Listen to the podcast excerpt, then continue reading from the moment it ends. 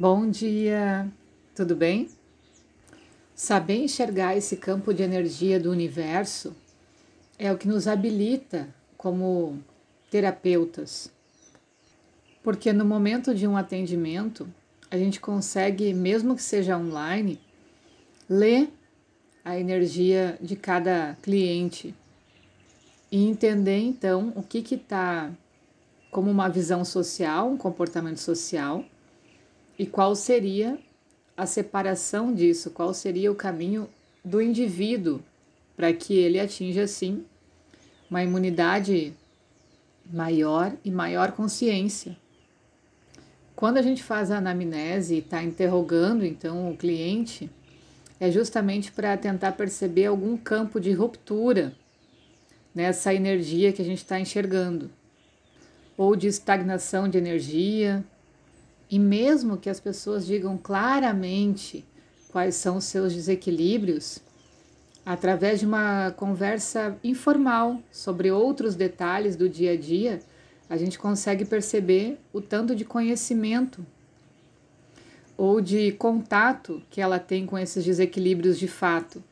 Porque é óbvio que muitas pessoas pensam antes de falar, muitas pessoas leem as coisas do jeito delas e dessa forma elas vão te contar.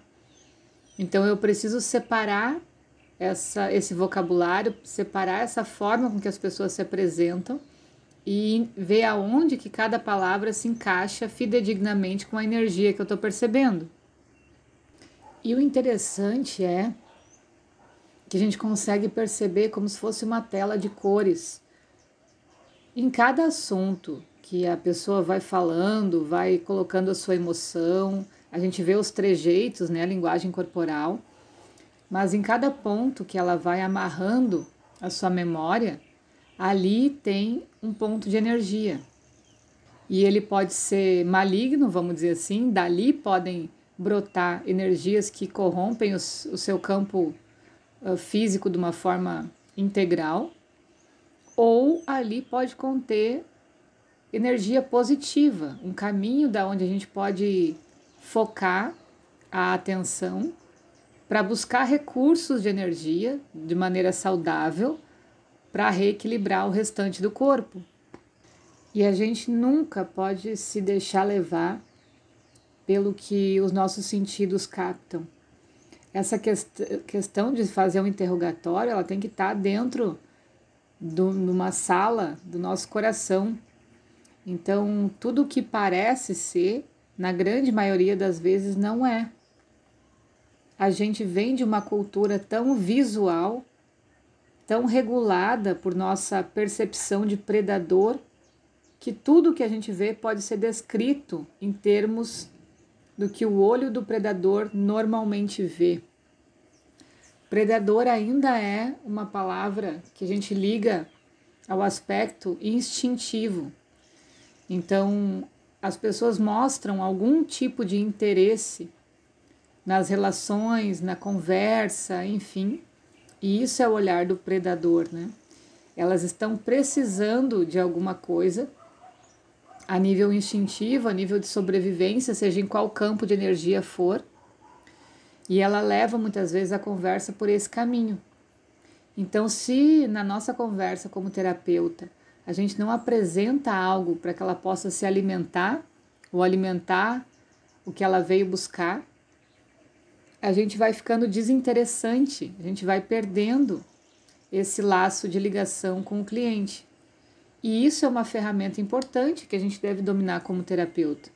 Porque se a gente acha que pode ajudar de alguma forma ou percebe que tem uma certa abertura das pessoas para nossa visão de entendimento, porque a gente traz como estudo, a gente pode ir fornecendo pequenas, uh, vamos dizer, pedaços de coisas que são relevantes para cada pessoa. Agora, quando a gente vê já no cliente uma porta fechada, uma uma sensação de que ah, eu estou te pagando para você me curar, mas eu não vou fazer nada no meu próprio caminho, no meu próprio, ao meu próprio benefício. Então a gente pode recuar essa oferta de alimento dos seus instintos, né? e aí naturalmente secar um canal de energia. Isso também é feito durante um atendimento. Porque se a gente não percebe isso, esse cliente que está exigindo com que você cure ele, ele só vai te roubar energia, ele só vai te manipular. E a gente precisa entender que é uma gangorra equilibrada, que os dois saem ganhando, né? Os dois saem num proveito justo da situação.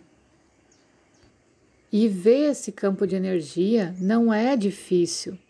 A dificuldade está em a gente romper o muro que separa a nossa mente.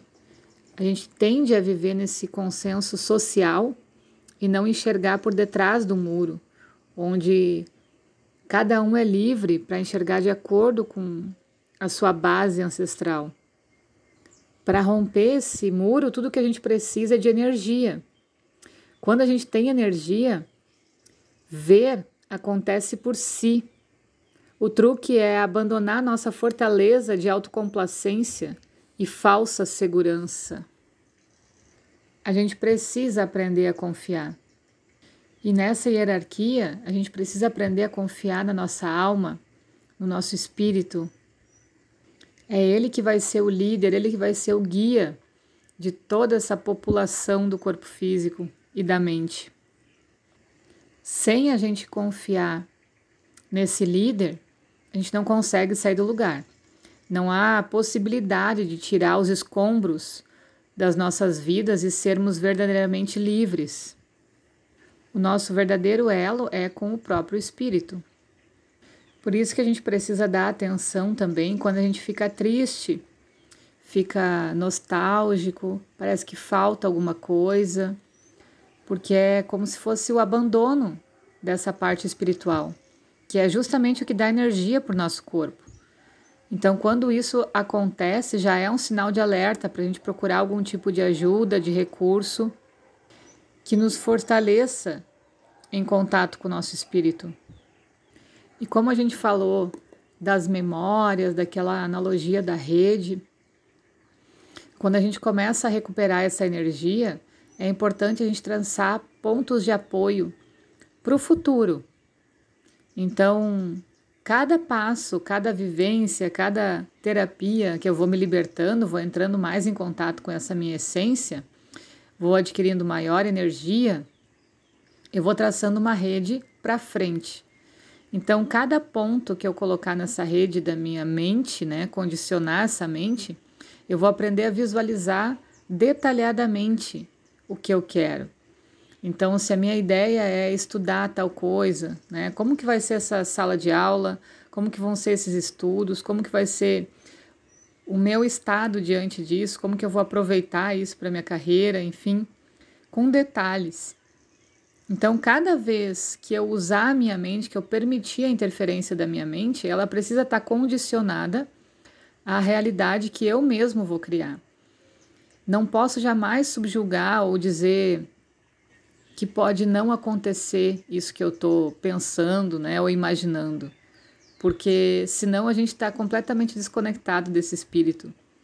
A gente pode traçar, fazer, criar absolutamente qualquer coisa. E quanto mais a gente faz isso, mais a gente está fortalecendo esse ato de fé e de ligação com algo muito maior, né? Por consequência, obedecendo essa hierarquia. Então, se eu traço um ponto de que eu quero estudar tal coisa, como um exemplo, né? E eu começo a imaginar, isso já vai começar a vibrar. Então, o meu corpo ele vai agir em direção a procurar esse curso, fazer a matrícula, ter os recursos necessários para fazer o pagamento das aulas.